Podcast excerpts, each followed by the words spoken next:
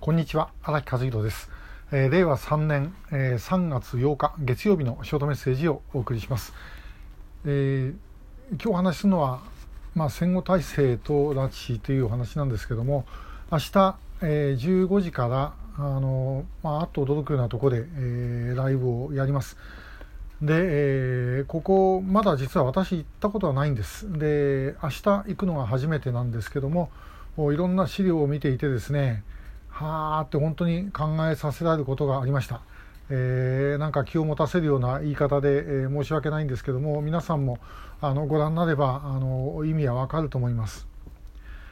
で、えー、あのシン・ゴジラ映画の「シン・ゴジラ」の中にですね、えーと、竹野内豊が、えー、長谷川博美に話す言葉の中で、えー、戦後は続くよどこまでもというのがあったように記憶してます。あのまあ、要は自重気味にですね、アメリカとの関係は簡単には切れないんだというような、意味だったと覚えてるんですけども、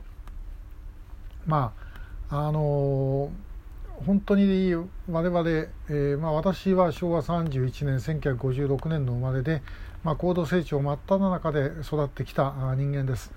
で、まあ、世の中は、まあ、待ってればですねだんだんだんだん良くなるもんだというそういう中で育ってきました。あの家の前の道が砂利道だったのが舗装され家にテレビが入ってそのテレビが2台になり3台になり、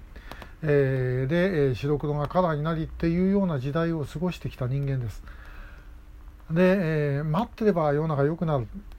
今のままにしとけばよくなるんだっていうようなことでこの社会はやってきました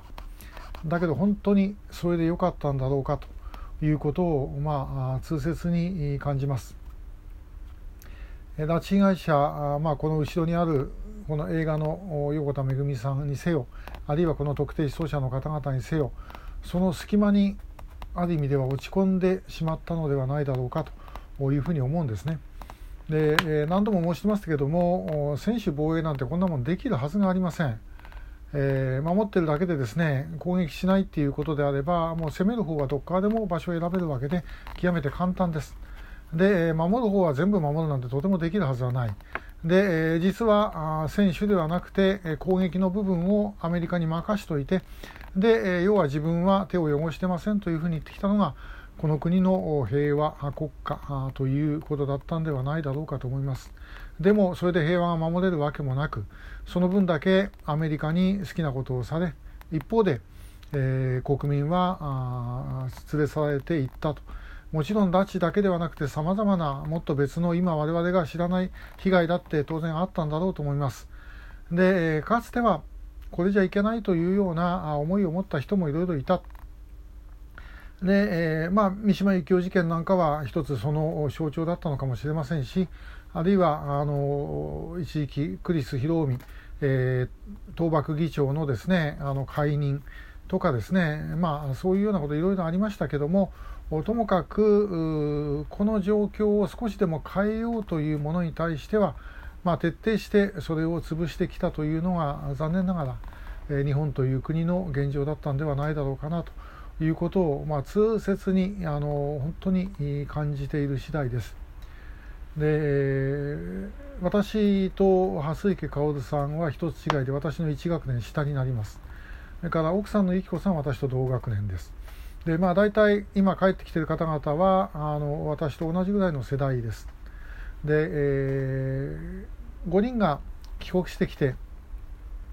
であの2ヶ月後ですねえー、平成14年の12月18日から20日だったと思いますがあの新潟の月岡温泉、えー、にですね、えー、みんな集まってでそこであの、まあ、要はあのご家族が帰ってない、えー、ご家族1人だけで帰ってきたあの曽我さんを励ますというのは一応、まあ、建前だったんですが、まあ、5人が一緒になるという機会がありました。まあ、当時救う会の事務局長だった私も、まあ、2泊3日、まあ、一緒にですね参加をしておりましたで、えー、その時 あの夜、えー、カラオケをやったんですねあのもうカラオケ本当は閉まってたんですけども、まあ、あのホテルの行為でですね開けてもらってでそこでまあみんなで歌を歌ったと。で、えー、帰ってきた5人の方々歌う歌は当然ですね。あの昭和53年より前の歌です。で、えー、私の隣にあの千村康さんが、まあ、いまして。で千村さんに、えー、誰だったかあお前あの北朝鮮で、えー、カラオケってあんのかよというふうにあの聞いたんですね。でそうしたら千村さんはいやカラオケあるよ。あるけども、まあ、歌ったことはない。で北朝鮮で日本の歌を歌えないからというふうに、まあ、答えました。でまあその後飲んでてですね千村さんがぼそっと、まあ、だけど2人だけの時には歌ってたんですよというふうにあの、まあ、私に言ったんですね。えー、まああの私自身はその頃まあそんなめちゃくちゃではないにしても飲み歩いてカラオケ行ってですね好き勝手に歌を歌って、まあ、20代30代を謳歌してたわけなんですけども、まあ、その時に同世代の彼らはそこへ、え、閉じ込められて自分の自由を奪われてたと。でそれに対して、まあ、私も昭和55年の時点でそれ知りながら結局何もしてなかったということでした。で、えー、まあもう面倒くさいことは見ない方がいいよねっていうふうにして、えー、今日まで来てしまったということだったんではないかと。まあ、5人が帰ってきたのは本当に、あのー、大変なことだったんですけども、まあ、そこでまた今度安心してしまって、えー、次に行かなかったというのが現状ではないだろうかと思います。でこの状況はですねこれやっぱり間違いだったということをみんなもう考えるしかないです。それも私自身自分自身が間違っていたということです。えー、おそらくもう社会全体がそういう意味では一番大事なところを間違っていたのではないか、えー、それをもう一回見つめる必要が私は、えー、あるんではないかなという感じがしております。えこれは別にあのあいつがダメだこいつがダメだという話はありません自分自身が、えそれをしてこなかったということの反省でもあります。え、明日あのそのライブご覧いただければ私の言ってることの意味が多少はお分かりになるんじゃないかなと思います、えー、今日もありがとうございました。